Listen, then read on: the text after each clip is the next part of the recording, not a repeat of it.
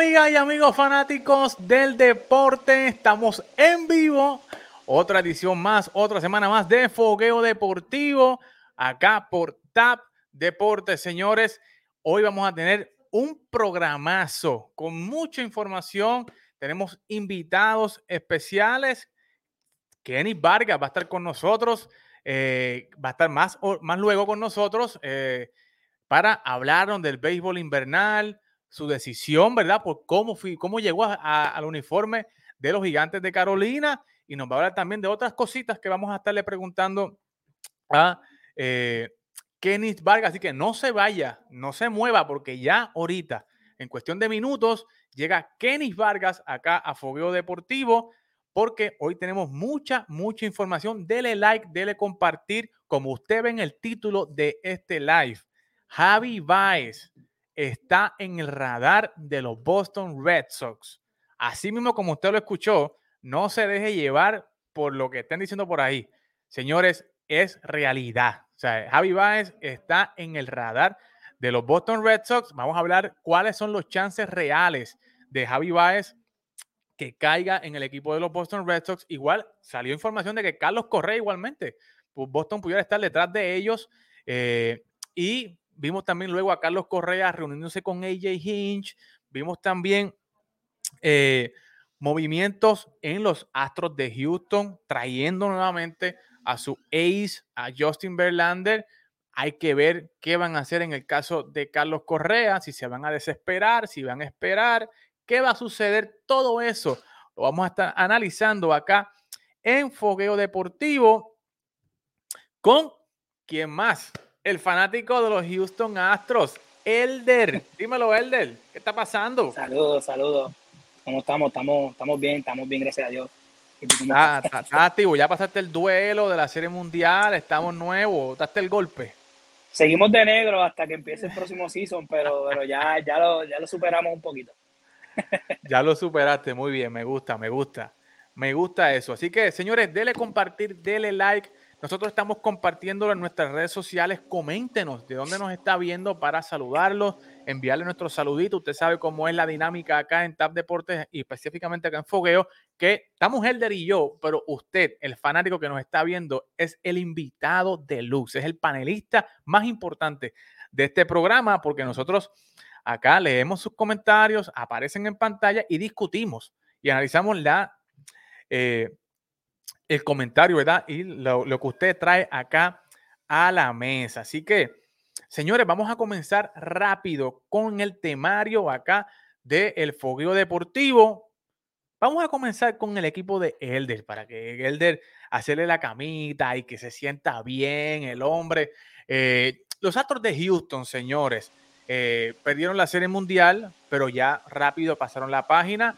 Carlos Correa se convirtió en agente libre denegó la oferta cualificada, igualmente la denegó Justin Verlander, pero de inmediato, eh, luego de un par de días, eh, Justin Verlander eh, anuncia, su hermano, más, bien, Ben Verlander, que es analista de Fox Sports, anuncia de que Justin Verlander regresa al equipo de Texas, a los Houston Astros, con un contrato de un año, 25 millones y una opción de jugador que básicamente se convierte en dos años, 50 millones de dólares para Justin Verlander, eh, un jugador que va a cumplir 39 años, viene de una Tommy John Surgery, pero que en el último eh, tryout que hizo en la ciudad de Florida, todavía el hombre la está metiendo 96 y tocó las 97 millas. El del, ¿qué te parece la firma de Justin Verlander de que regrese y que Houston pueda retener a su ace de cara al futuro, por lo menos al futuro inmediato de aquí a dos años.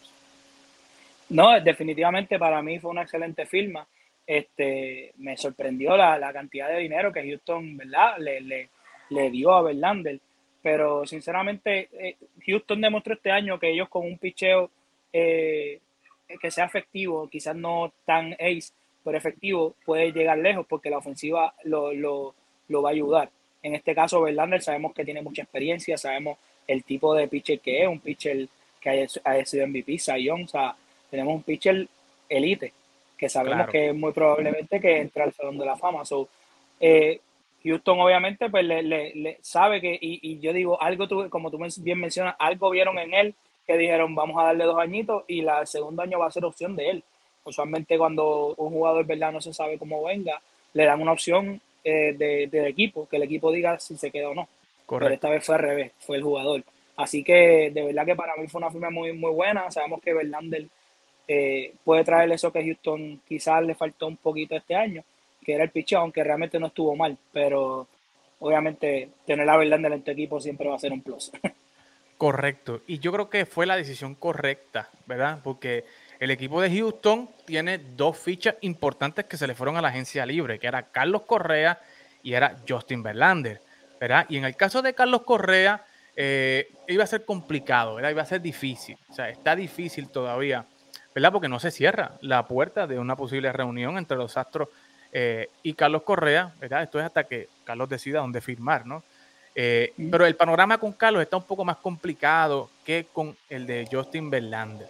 En el caso de Verlander, eh, yo creo que hacen bien el equipo de, Houston en traer a Verlander de vuelta porque, eh, como dice Elder, El, el, tener ellos un abridor como Justin Verlander le garantiza de que llegar a octubre, pues, y tener una rotación saludable, pueden llegar nuevamente lejos en la postemporada porque el, el bateo lo tienen, ¿verdad? Aún con la baja de Carlos Correa, todavía hay bateadores como José Altuve, Alex Bregman, eh, Michael Brantley, está el señor Siri, está el señor Jordan Álvarez, sigue el campeón bate Yuli Guriel, ¿entiende? Y, ¿verdad? Hay otros rumores, ¿verdad? De que están detrás de Stanley Marte para que cubra el jardín central. Pues ahí usted tiene un bateador de contacto que roba base, el campeón de roba base en la Liga Americana. O sea que va a ser una alineación bien dinámica, de mucho contacto, que la pelota siempre va a estar en juego en esa alineación. Eh, pero con el hecho de traer a Justin Verlander, pues usted le da ese ace, ¿verdad? Ese ancla donde usted puede amarrar a estos lanzadores jóvenes como Luis García, como Framber Valdés, que lo hicieron muy bien en esta temporada, pero óigame, si usted tiene a un eh, lanzador como un Justin Verlander, que puede hacer, mire, como le hacen las gallinitas con los pollitos, que le eche el ala y se los tira aquí y les dé, mire, su consejo, les dé sus truquitos, sus tips a estos lanzadores jóvenes, pues obviamente es un plus para el equipo, ¿verdad? Y usted también tiene un Zach Greinke y usted tiene a un Dusty Baker de vuelta, que todas esas piezas eh, veteranas pues, obviamente le van a hacer un bien a este equipo de los Astros y yo creo que eh, es un plus el hecho de que eh, Justin Verlander haya regresado a el equipo de los Astros de Houston. Dice, mira, Carlos Fontana, mira, que Marte es un futuro Yankee. Ay, Dios mío, señor. Oye, se quiere llevar a todo el mundo para allá. Eh, no, no, ya ese hashtag de futuro Yankee me tiene ya cansado. Me tiene cansado ya, porque ese es otro de los temas que vamos a hablar. Los Yankees no han hecho nada, nada, no se ha escuchado nada de los Yankees. No se ha sido una estrategia, pero eso lo vamos a discutir más ahorita. Así que saluditos a Carlos, que está en una asignación especial para TAP Deportes allá desde la NBA. Así que desde Washington DC, cubriendo el juego de los Wizards. Así que, señores, TAP Deportes está en todos lados, en todos los deportes. No se pierda ni se despegue de la página de nosotros de TAP Deportes. Pero Carlos, eh, Carlos, Elder, eh, te pregunto, ¿qué otro movimiento tú puedes ver eh, que pueda llegar a ser el equipo de los Astros de Houston? Ya hablamos de, de Starling Marte, de que está bastante caliente el radar de los Astros con Starling Marte, pero ¿qué tú has escuchado? ¿Qué otro movimiento tú has escuchado que puedan hacer los Astros de Houston esta eh, temporada muerta? Pues mira, ya ante la incertidumbre de lo que pase con Correa, Sabemos que Correa este, está buscando un contrato grande.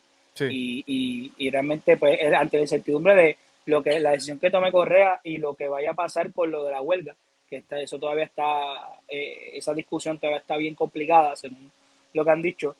Eh, la ventaja que tiene esto en este caso es que hay muchas eh, opciones de shortstop o campo corto en, en, en el mercado. Una de las opciones, y, y de hecho, las opciones todas caen fitean perfecto en Houston, porque por ejemplo, eh, Marcus Semien, que es uno de los, de los de los que está este, ahora mismo en, el, en la agencia libre. Sabemos que fue el tercero en el rono para MVP. Semien, una temporada en Toronto. Y Semien está pronosticado para un contrato de 6 años y 138 millones, que si vamos a ver, fitea perfecto con lo que Houston le ofreció a, a Carlos. A Correa. Otra, otra, otra opción es Trevor Story, que sabemos que también rechazó su oferta eh, cualificatoria, se dice, con, con los Rockies. Y este, él está también pronosticado para 126 millones por 6 años. También cae en, en, en, el range que le ofrecieron a Correa. El otro es Javi Baez, que yo sé que tú lo quieres para Boston, pero también es una opción para, los, para, para Houston. Cae, cae, que cae, cae perfecto. Sabemos que, que Baez eh, es una defensa fenomenal, un defensa elite. Su ofensiva este, quizás no es tanto de contacto, pero es un jugador que batea muy oportuno. Y, y, Javi también está pronosticado para unos 100 millones 5 años, que como te digo, caen perfectamente con lo que Houston precisamente le está ofreciendo a Correa.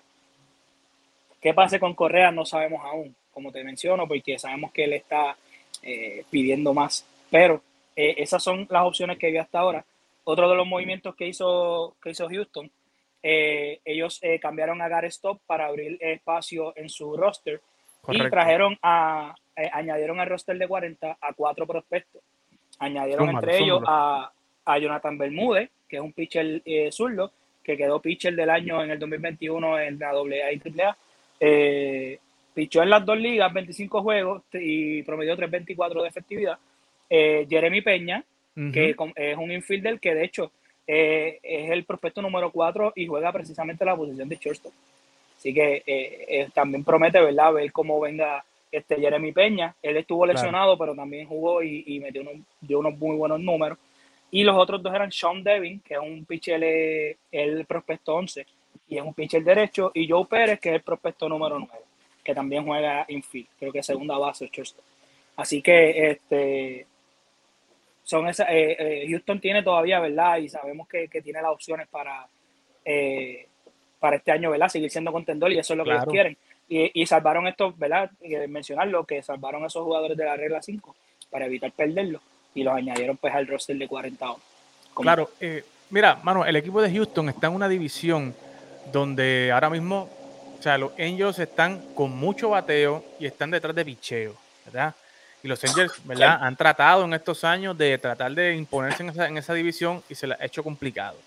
Seattle está en esa división eh, que este año estuvo ahí, ahí a solamente dos partidos de la, de la, de la, de la postemporada, pero, ¿verdad? Están también a ley de una o dos piezas, ¿verdad? Pero, ¿verdad? El hecho de, ir a, Seattle, ¿verdad? Que es un parque también que no es muy, muy bueno para bateadores, pues mucha gente como que le huye a, Seattle, además de que, oye, señores, Seattle queda lejísimo, ¿sabes? Seattle queda allá en, en el estado de Washington, que Seattle es uno de los equipos que más millas viajando está todo el año, ¿sabes?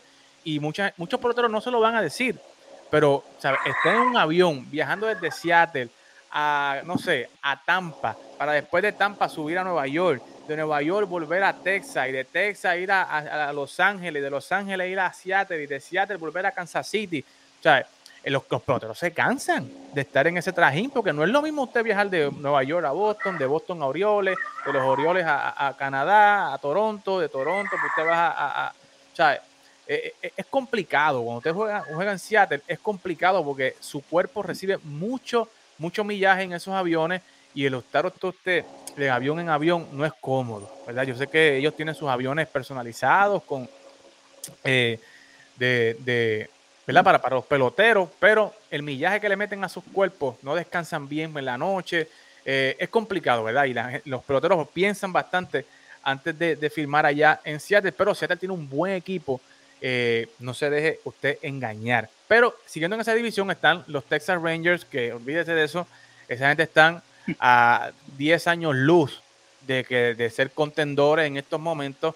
Ellos están buscando a quien sea, están buscando afirmar a quien sea, no importa la posición que sea, necesitan a alguien que sea la cara de ese equipo para comenzar a reconstruir. Y el equipo de Oakland, que ya vimos que ya se fue Bob Melvin y ya han dicho, ¿verdad? Todos para Bolda, vámonos para afuera, que este barco lo vamos a hundir nosotros. ellos mismos van a hundir el barco de Oakland y ya están, ¿verdad? Escuchando ofertas por Matt Olson, por Chapman, por Sean Menea, por Frankie Monta. Usted, para de contar usted las ofertas que están ahí. Así que eh, Houston siempre va a ser una, una gran, sólida alternativa en esta división. Eh, pero eh, hay que estar pendiente de, los Angels. y, pero Houston siempre es una línea en esta división eh, y tiene suerte, ¿verdad?, de que los demás equipos pues están en estos procesos de los que les hablé eh, y Houston pues siempre con su core sólido se mantiene como líder y como contendor en esta división. Así que, yo, yo pienso que, los, de los equipos que mencionaste, el único que está más estructurado o que tiene quizás un mejor este una mejor base es precisamente los angelinos. Sabemos que tienen a Otani, que tienen a, Trout, tienen a, Rendón, que, que estaban los dos lesionados. Ellos también tienen ahora, eh, firmaron a Syndergaard, que hay que ver cómo venga Syndergaard, que viene de los Mets. Sabemos que Syndergaard es muy bueno, pero lleva mucho tiempo sin lanzar, que hay que ver, ¿verdad?, cómo él venga. Pero sí, definitivamente lo que dice es muy cierto. Oakland, que era el, como que el rival más fuerte, ya ese equipo se desmoronó. Seattle, pues salieron de, también de Seager, hay que ver con qué ellos vienen. Y pues obviamente Texas, que pues, eso hay que ver, pero sí, sí, definitivamente eh, Houston eh, entre todos los equipos es el más sólido. Es una línea, ¿sabes? Y yo creo que eh, los Angels, ¿verdad? Están a ley de uno o dos lanzadores más para ser contendores, ¿verdad? Ellos firmaron a Noah Syndergaard en un año. Eh, Syndergaard, la última vez que lanzó con el equipo de los Mets, se vio, ¿verdad? Bastante bien. Recuerden que él viene de una tomillón, que eso pues eh, se tardan, los, lanzadores se tardan en regresar en forma para esto. Eh, y se dice, se comenta que el próximo target del equipo de los Angels se llama nada más y nada menos que Robbie Ray. Así que, que es el Cy de la Liga Americana. Eh, y dicen que los Angels están apuntando directamente a Robbie Ray, pero también se dice que los Toronto Blue Jays van a hacer lo que sea por retener a Robbie Ray, ¿verdad? El Toronto tiene a Marcus Semien como agente libre, tiene a Robbie Ray como agente libre y tienen que decidir, ¿verdad? Porque ya le dieron 131 millones al nuestro, a José Berrío, que había que dárselo, se los merecía. Había que dárselo, sí. Eh, se los merecía. Tuvo un año de ensueño, llegó a, Toronto y puso a Toronto a estar ahí, a solamente un pelito de, de estar en la postemporada junto a Robbie Ray, a todos los muchachos. Pero yo no sé, yo creo que este equipo batea mucho, que prefiero ¿verdad? que Toronto haga más el esfuerzo por Robbie Ray y que Marcus Semien pues pruebe las aguas de la agencia libre eh, eh, y que mantengan a Robbie Ray, pero Los Ángeles Angels van a hacer gran, gran esfuerzo por traerse a Robbie Ray. Wow, están llegando los comentarios. Daniel Villanueva dice, en mi opinión no veo a Correa en los Yankees. Para los Yankees puede ir Trevor Story, dice Daniel eh, Villanueva. Se ha comentado, ¿verdad? El año pasado en el mercado de cambio se hablaba mucho, ¿verdad? De que Trevor Story pudiera llegar a los Yankees vía cambio, pero los Colorado Rockies, no sé, ahí como que no se la jugaron bien. Eh, no, decidieron no salir de él y ahora pues lo están perdiendo igualmente sin nada a cambio. Así que eh, dice Nani Díaz, ponte una gorra de los Yankees. Nani, Nani, yo te conozco, Nani. Tú eres vaquero y yanquista. O sea que eso es una combinación, olvídate, explosiva. Letal. Oye, si Carlos Correa firma los Yankees, lo estoy diciendo hoy aquí, si Carlos Correa firma los Yankees, ese mismo día hago un programa con una gorra Yankee, te lo prometo. Pero es si Carlos Correa firma con los Yankees, si no, no señor. Así que. Ese día, ese día Carlito Fontane va a estar gozando. Oh, muchacho, ese día Carlito Fontane va a estar y mayormente, la verdad, la mayoría del mundo yanquista, van a ver, van a ver como que reacciones mixtas, porque aquí desde que Carlos Correa hizo las expresiones de, que Derek Jeter no se merecía eh, el guante de oro, eh, eh, como que se ha dividido ese reino yanquista, ¿verdad? Y, se ha ido más en contra de Carlos que a favor de Carlos, pero ese es el trabajo de Carlos Correa, señores. Carlos le gusta ser el villano, Carlos le gusta ser eh, eh, el malo de la película y le gusta que lo odien. O sea, a él, le gusta eso. Así que, eh, pero óyame, hablando de Carlos Correa, Elder, vamos a hablar de Carlos Correa porque esta semana, estos pasados días, salió una foto en las redes sociales donde se veía a Carlos Correa hablando, teniendo una reunión bastante amistosa con su ex manager AJ Hinch, ¿verdad? Y fue una, una cosa, eh, no sé, bastante como que mucha gente decía que eh, era planificado porque, y usted lo ve ahí, AJ Hinch hablando con Carlos Correa al aire libre, ¿verdad? El de que eso es lo más curioso.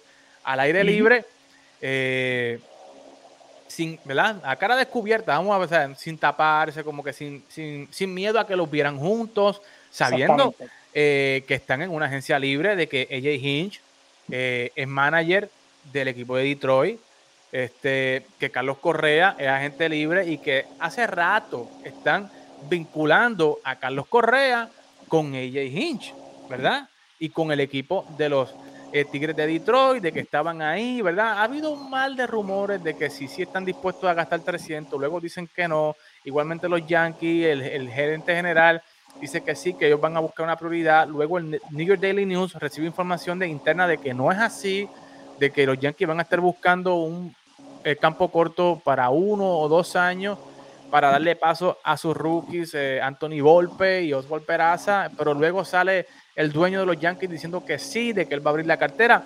Y en todo ese entre entramado de rumores, Carlos Correa sale eh, en Houston, en la ciudad de Houston precisamente, eh, al aire libre, hablando con ella Hinch y se abrió la caja de Pandora, señores.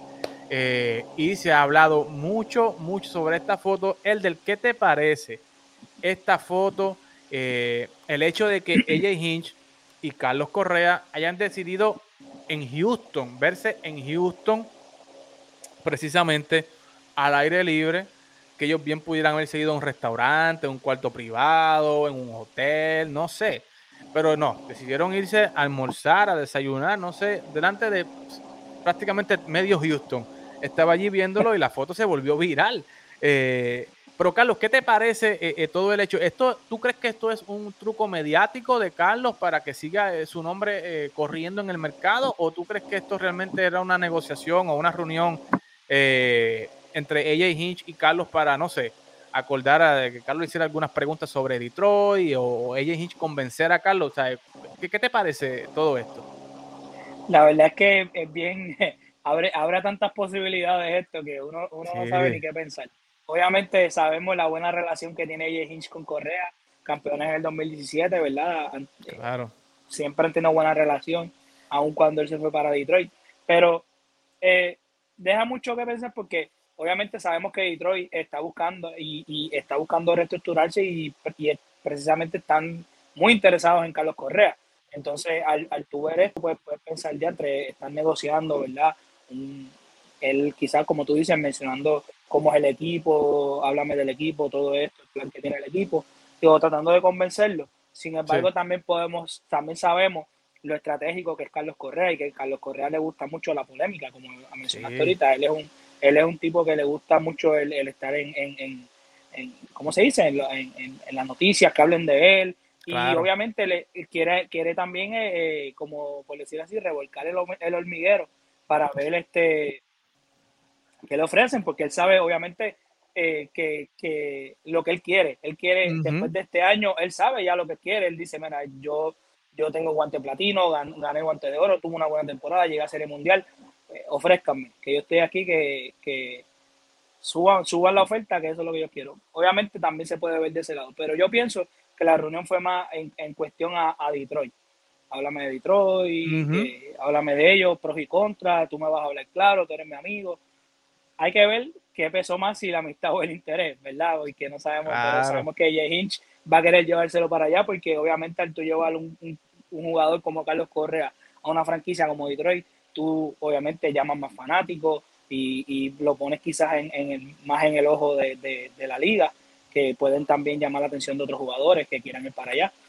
Hay que ver cuán dispuesto esté Detroit a abrir la cartera, que también creo que salió en estos días, que ellos quizás no querían tal, tanto dinero porque Correa está bien greedy. Así que vamos a ver, pero sí yo pienso que el destino de, el, perdóname, el propósito de esta reunión fue más para ese tipo como para eh, hablar de Detroit y, ver, y eh, Carlos también analizar sus posibilidades de la allá. Yo creo que sí, yo creo que obviamente, o sea, conociendo a Carlos, lo polémico que es, ¿verdad? Y, lo estratégico que es comercialmente y en cuestión de mercadeo. Eh, Carlos no hizo esto por casualidad ni porque, mira, este es el primer sitio para comer, vamos a comer aquí. O sea, Carlos hizo esto con todo el propósito, porque usted ve que ellos no se están tapando, ellos no están mirando para el lado, o sea, ellos justamente se plantaron en una mesa donde mucha gente los viera para precisamente sucediera esto, que le tiraran fotos, los pusieran en las redes y surgiera nuevamente el nombre de Carlos, porque Carlos eh, sabe que entre más hablen de él, eh, ¿verdad? Más eh, jugoso se pone el mercado, ¿verdad? Los equipos empiezan a pelear más por Carlos porque comienzan nuevamente a resaltar. Carlos ganó el guante de oro, Carlos ganó el guante de platino, Carlos fue el líder en WAR, en jugador de posición ofensivo, Carlos fue el, líder en WAR defensivo, eh, en jugador de posición en la Liga Americana.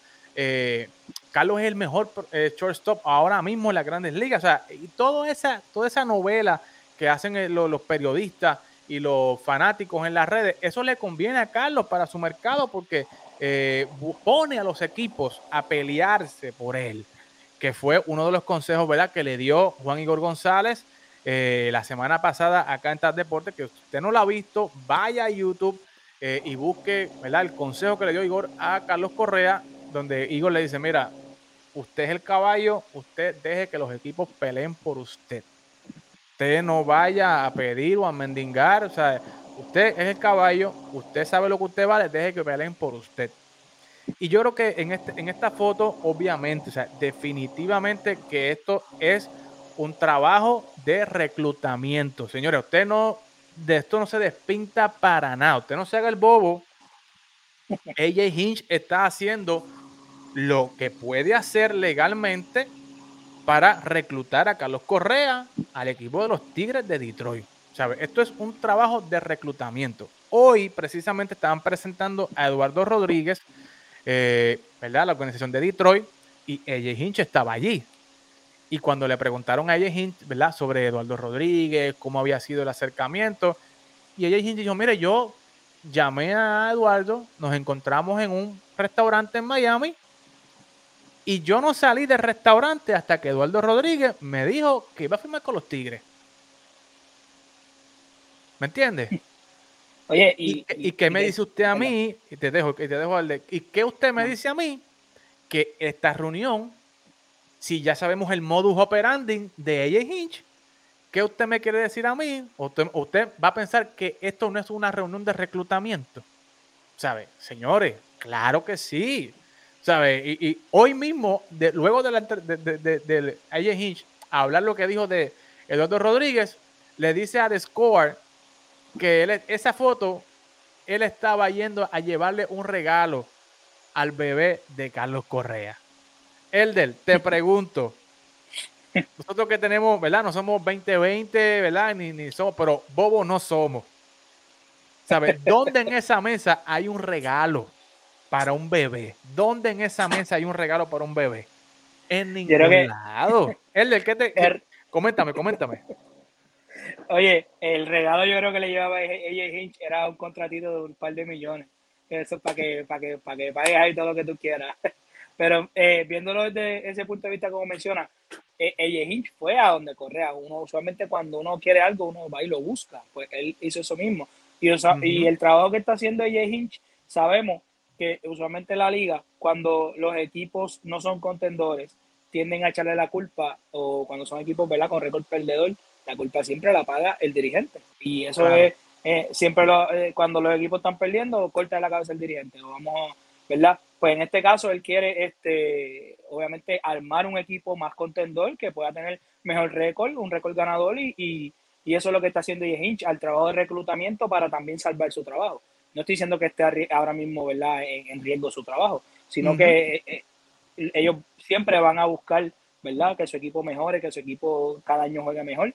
Y eso es lo que él está buscando. Y, sí, definitivamente eh, el, trabajo de Jay Hinch fue, él está yendo buscando para el su equipo.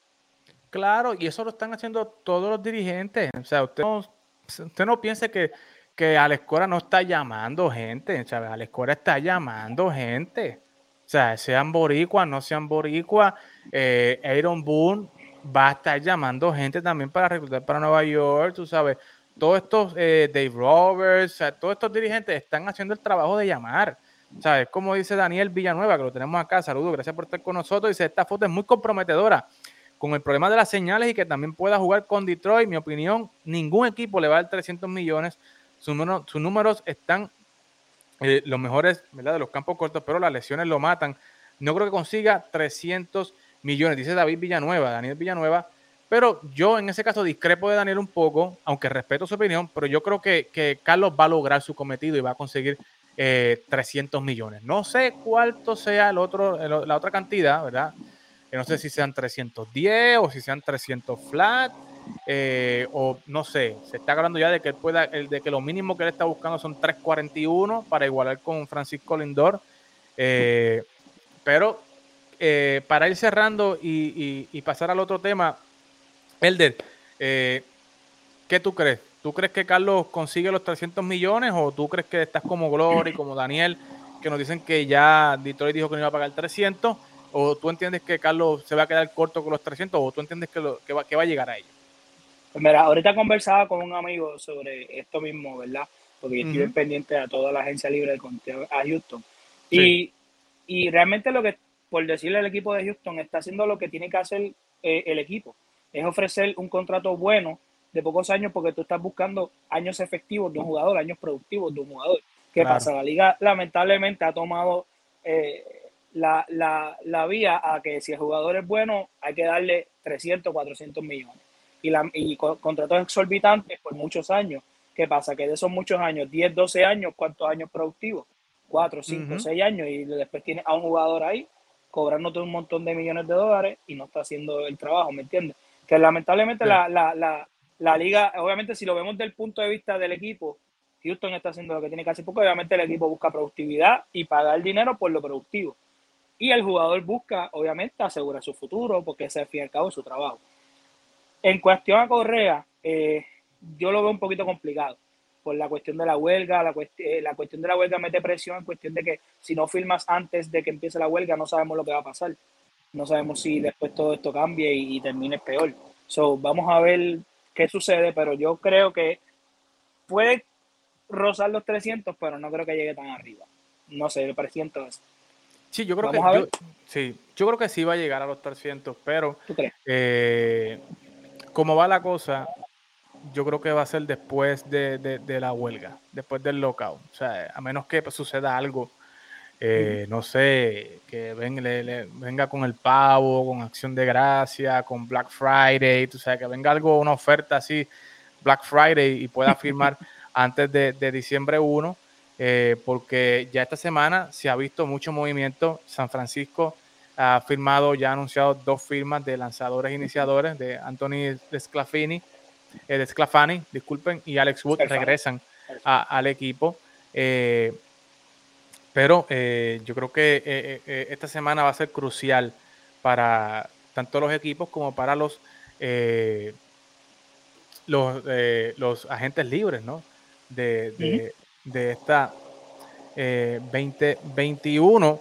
Eh, eh, pero, señores, mucho, mucho, mucho que ver con relación a el equipo de los Astros de Houston, Carlos Correa, ¿verdad? Que hay que ver cómo va a terminar todo este asunto. Dice, eh, vamos a leer los comentarios de la gente que nos está llegando mucho comentario.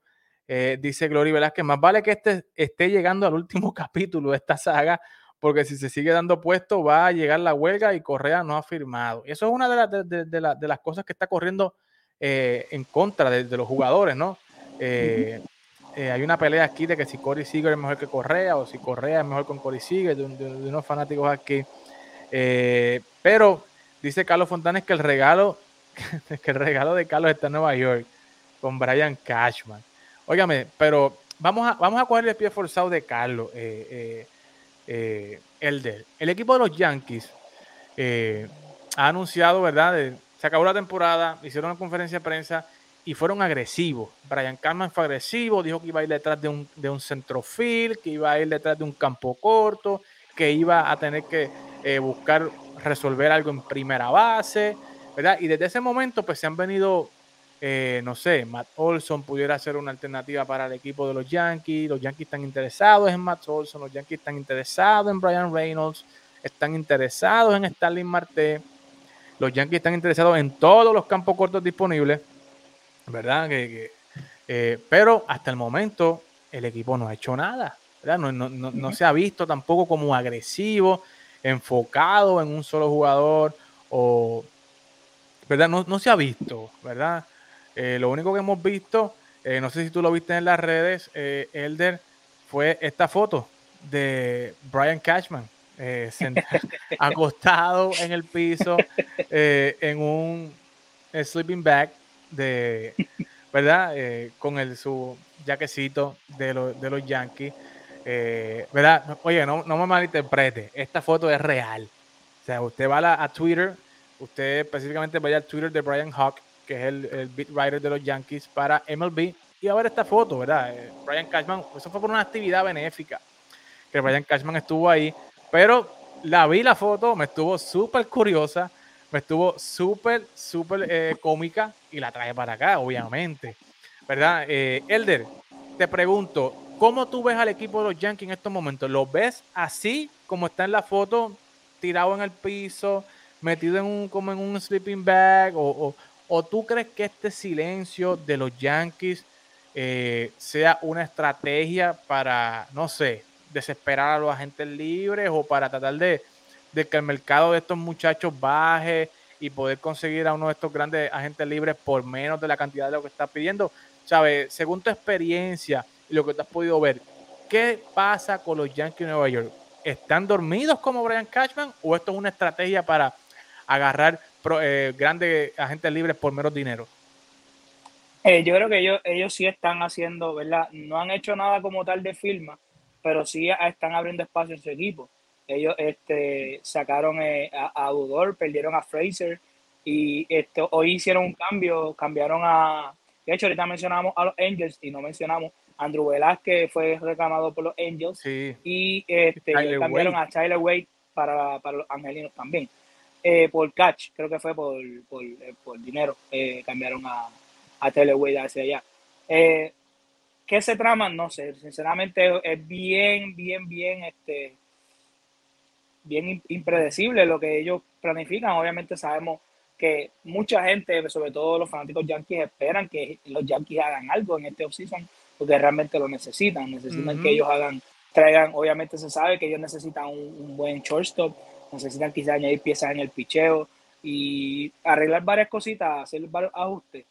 Eh, lo que sí me, preocuparía, el silencio es, preocupante porque es, como tú dices, no sabemos si están callados porque están trabajando en silencio o es porque no, no, no están haciendo nada.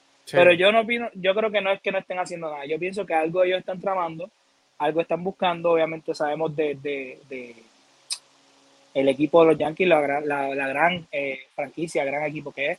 Así que algo yo sé que se están trabando, que es, no sé.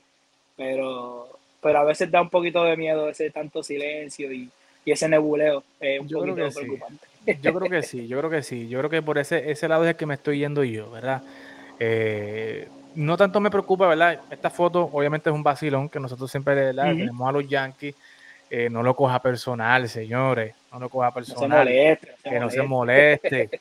yo no tengo culpa de que Cashman se haya tomado esa foto y le hayan subido a las redes, o sea, yo no tengo culpa de eso. Pero, ¿sabe? nosotros sabemos, ¿verdad? Que, que los Yankees cuando se proponen hacer algo, lo hacen y lo cumplen. Tienen las maneras, tienen la economía para hacerlo, tienen el dinero, tienen, ¿verdad? Todo, todo, todo, ¿verdad? El conglomerado de los Yankees, todo lo que significa eh, ser yankee para lograr tener lo que ellos desean, ¿verdad? Así hicieron con Garrett Cole, así hicieron en el 2009, eh, ¿verdad? Cuando se formaron ese equipazo que trajeron a Sisi Sabatia, a Mark Teixeira, a Macan, o sea, todas esas firmas fueron el mismo año, ¿sabes? Que ellos, si desean hacerlo, lo pueden hacer.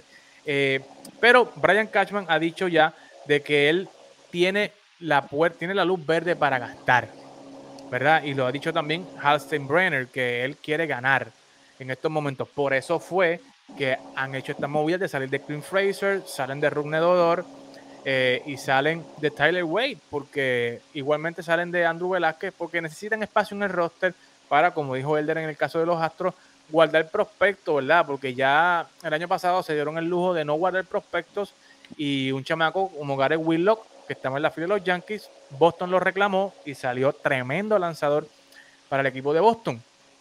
Y ellos no quieren eh, que eso les vuelva a suceder, ¿verdad? No, solamente con Boston, con cualquier equipo, ¿verdad? Porque ellos están cuidando muy bien su, finca y ellos tienen muchos lanzadores buenos en la finca eh, para ir desarrollando. Pero eh, yo sé que los Yankees van a hacer algo y este silencio me tiene un poquito a mí nervioso en el sentido de que no sé en qué dirección van a ir, ¿verdad? Si van a ir primero con un lanzador, si van a ir primero con un campo corto, qué van a hacer con el centro field, van a cambiar a Matt Olson, le van a dar dinero a Freddie Freeman, ¿verdad? Que salió también que se han reunido con Freddie Freeman o que si van a ir con Anthony Rizzo.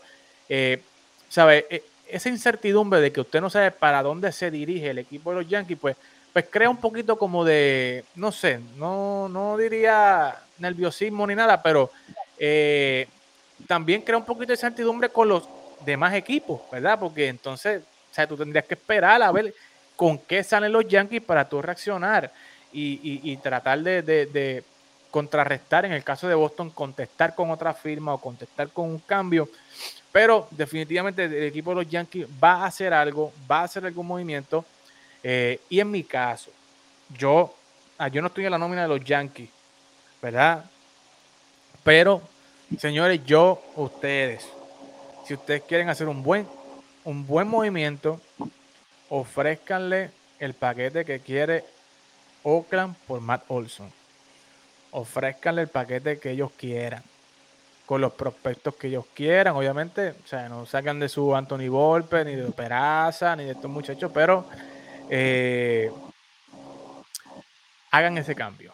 Hagan ese cambio, les conviene. Se los dice un bostoniano eh, que no quisiera, ¿verdad? Si yo me quito la credencial de reportero, de, de periodista de MLB, obviamente yo estaría aquí orando y rezando para que eso no suceda. Pero poniéndome la, credencial y siendo objetivo, yo creo que esa es la mejor opción que tienen ustedes para empezar. No, no, darle el billetazo grande a Freddie Freeman, no darle un gran billete a Anthony Rizzo. Matt Olson es el hombre que tiene que estar ahí, es zurdo, es barato, tiene dos años más de garantía con ustedes de control hagan eso y luego pues vayan mudándose a ver el campo corto o un lanzador que ustedes no tienen, segundo abridor en esa rotación. Eh, pero te pregunto, Elder, te voy a poner una posición difícil. Si tú eres Brian Cashman, ¿qué movimiento tú harías primero en esta temporada muerta? Eh, bueno, eh, una muy buena pregunta. Pero yo me iría yo me iría firmando. Eh, wow. Yo creo que yo me iría por el shortstop. Eh, firmaría primero un shortstop. Sabemos que hay buenos, buenos, buenas opciones en el mercado. Eh, yo pienso que ellos deben partir de ahí porque, eh, como menciona, quizás en primera base pueden tener unas opciones quizás más económicas o, que las puedan conseguir otras opciones. Sin embargo, en shortstop, las opciones que tenemos hay varias y son jugadores muy buenos. Y obviamente esa posición de shortstop ellos necesitan llenarla con un jugador defensivo que, que, llene ese espacio, que, realmente ellos lo necesitan. Por eso yo creo que deben ir primero con, llenando esa posición de shortstop y ya de ahí partir, entonces buscar qué otro jugador me convendría dependiendo del shortstop que pueda firmar, ¿me entiendes? Yo entiendo, y, y por decirte más, yo me iría, si yo fuera los Yankees, por Trevor Story. Yo iría directo por Trevor Story. Me iría por él. No sé por qué, presiento que los Yankees es el, es el fit más, más, más conveniente para ellos ahora mismo. Me gusta, me, gusta lo de Trevor Story, me gusta. Me gusta mucho, mucho ver, así que hay que ver. Obviamente no sabemos qué va a pasar, porque sabemos que todavía está Cody Seager, está el mismo Carlos Correa. Eh, ellos dijeron que no quieren invertir tampoco un montón de dinero en, en, jugadores de posición, en, precisamente en shortstop. So, Hay que ver, pero para mí, yo, yo fuera el primer movimiento que haría sería shortstop y pondría, y yo, por, si yo fuera él, iría por, por, por Trevor Stone. Y dejaría a Carlos Correa tranquilito a ver si se vuelve para bueno, eh, eh, mucha gente está comentando acá. Dice Glory Velázquez, eh, Chris Taylor sería un éxito para los Yankees porque es versátil, batea bien, juega en múltiples posiciones y también es uno de los que estaba también en el Real de Boston, que a eso vamos ahora. Juan eh, J.R. Abraham dice que lo primero que él debe hacer es extender o cambiar a Aaron Judge. Y yo creo que deben extenderlo. O sea, Aaron Judge ha dado mucho por ese equipo. Eh, Aaron Judge, eh, yo no sé. O sea, el de, yo creo que Aaron Judge ha sido el jugador más explotado en la historia de los Yankees, yo creo, ¿verdad? bueno, no me atrevería a decir la historia de los Yankees, pero en la historia reciente, ¿sabes? Estos muchachos, eh, George quedó Rookie of the Year, segundo en el MVP, su año de novato, ¿sabes? Y pagándole medio millón de dólares y el equipo de los Yankees recibiendo, no sé, 200, 300 millones en todo lo relacionado a, Aaron George. Eso fue en su año de rookie. O sea, usted no me diga a mí, ni, o sea, yo ni pararía de contar el dinero que han hecho los Yankees con Aaron George. Y Aaron George está, ¿verdad? Ya está hablando, ¿sabes? Ya está hablando de que quiere eh, contrato grande, que quiere contrato largo. En ese sentido, yo creo que eh, sería una de las principales también cosas que debe hacer Aaron George. Dice Don Manuel Rodríguez que tú tienes que estar, tú tienes que hacer como el boxeo. Tú tienes que dar adelante. Y el que da adelante da dos veces, dicen en Puerto Rico. así que, eh, así que en ese caso, Estoy completamente de acuerdo con Don Manuel Rodríguez, pero hay que ver qué van a hacer el equipo de los Yankees en ese aspecto. Pero, señores, vamos al plato grande, al plato principal, que es la razón por la que estamos aquí esta noche. Eh, y es el hecho, mire, de que usted lo pusimos hoy en las redes para crear controversia y ver cómo se ve y, y ver lo que la gente opina, ¿verdad? Y cada vez que hablamos de Javi Baez, el hype que hace Javi Baez en las redes, ¿verdad? Y sus rumores de que pudiera estar regresando a los Mets, de que está considerado para los Astros, de que está considerado para Detroit. Pero cuando se habló, John Heyman sacó el, el tweet de que pudiera estar vistiendo los colores de los Medias Rojas de Boston, se paralizó las redes sociales. Puerto Rico, olvídese, quedó eh, en shock de saber nada más que Javi Baez pudiera estar vistiendo y acompañando a Alex Cobra, a Cristian Vázquez, a Kike Hernández eh, en esa conexión boricua que hay en Boston. Y mucha gente, ¿verdad? Comenzó a hablar de que si sí, de que si no. Pero realmente aquí hay toda una estrategia detrás de todo esto, Elder. Eh, ¿Verdad? Porque Boston tiene abierta la segunda base. Eh, y está buscando eh, cómo rellenar ese espacio de la segunda base. Salió información de que Sander Bogas ha, hablado del interior del equipo y ha dicho que está dispuesto a mudarse a la segunda base si traen a un campo corto como Carlos Correa o como Javi Baez, que eso es mucho que se puede decir. Pero, eh, Elder, tú siendo fanático de los Astros, ¿cómo tú ves estos rumores, estas aparentes movidas que están habiendo en el equipo de Boston para que Javi Baez firme con el equipo de Boston y pueda acompañar a Alex Cora y los muchachos de Boricos que están en Boston. ¿Qué te parece toda esta situación? Yo diría, eh, sinceramente, de lo, de, lo, que hay ahora mismo en, la agencia libre, uno de los, de, lo que, de los jugadores que cae más perfecto en un equipo es Javi Baez en Boston. Javi Baez cae perfecto en ese equipo de Boston eh, él viene, él viene de, él jugó segunda base en, Chicago por mucho tiempo. O sea, sabemos que el, hombre eh, cae muy bien para cubrir esa segunda base. Eh, no sería, lo ideal no sería sacar a, yo, yo creo que sacar a Bogarts de, de shortstop no sería algo que ellos quisieran porque a veces cambiar de posición e influye también en tu ofensiva y sabemos la, la gran ofensiva que trae Bogarts al equipo de, de Boston. Así que yo pienso que, que de verdad que Javi Baez ahí estaría brutal. Obviamente, ya sabemos que Boston extendió a Cora, por dos años más, hasta el 2024, creo. Eh, y sabemos que también está Cristian Vázquez, está Cristian Arroyo, que, que, que tenemos equipos ahí de puertorriqueños que pueden quizás influir en la decisión de Baez. Eh, y vimos la gran temporada que tuvo Boston el año pasado. Añadiéndole más piezas, podemos esperar mucho más. Así que yo pienso que eh, Baez podría terminar en Boston. No sé por qué, desde que vi la noticia dije, mm, esto, esto me huele a que puede ser así. Sí, no, y, realmente el, el, hecho de que a mí me sorprendió, primero que nada, a mí me sorprendió el hecho de que eh, Boston se esté inclinando por eh, Javi Baez. Luego, eh, si es cierto lo que dice Glory, luego que Heyman dijo eso, se informó que Chris Taylor estaba, Boston se estaba inclinando un poquito más hacia Chris Taylor, pero eso no se ha escuchado más. ¿verdad? y, el rumor que sigue constante en las redes es el hecho de que Javi Baez pudiera estar firmando con el equipo de los Boston Red Sox, ¿verdad? Por múltiples razones, ¿verdad? Está, como tú dijiste, está la conexión boricua, está Quique, está Cristian Arroyo, está Cristian Vázquez, está Ramón Vázquez, está Alex Cora, que Alex Cora también es un buen reclutador. Señor, no se olvide de eso. ¿Sabe? El año pasado eh, Alex Cora ayudó para que Kike estuviera en el equipo, para que Hunter Renfro estuviera en el equipo, que fueron piezas clave durante la temporada y la postemporada. Eh, y no me extraña, o sea, yo estoy seguro, pero 100% seguro de que Alex Cora está detrás de todo esto. Eh, no lo estoy citando, ¿verdad? Pero mi instinto me dice que Alex Cora está detrás de esta movida eh, de Javi Baez. Y yo creo que yo creo que puede ser un buen destino para el equipo de Boston estar con Javi Baez.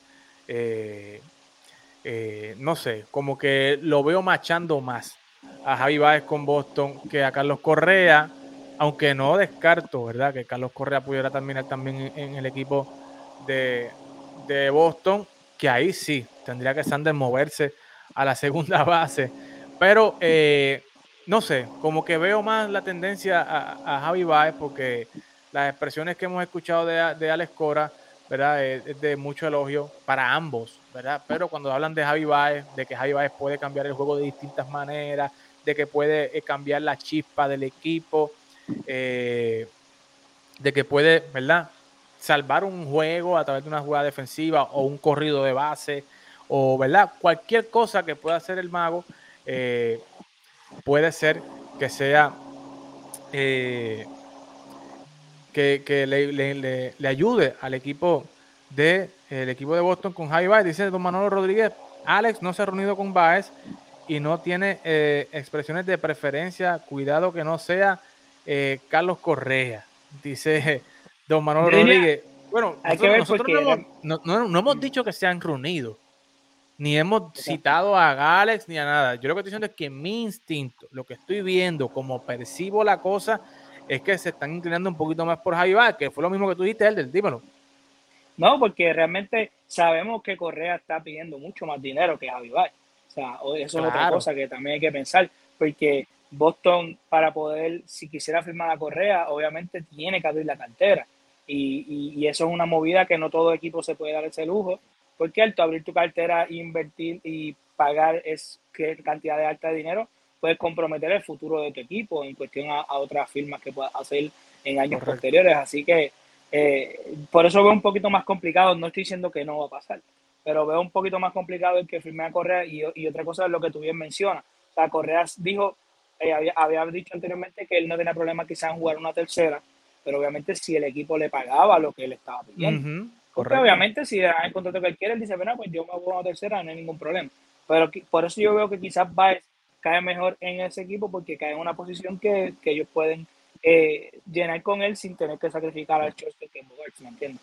Por eso yo veo que quizás él, él, él, eh, Baez cae mejor en el equipo por esas dos razones, porque por la posición de Correa y por lo que está pidiendo y porque la posición de Baez cae mejor en lo que vos necesita.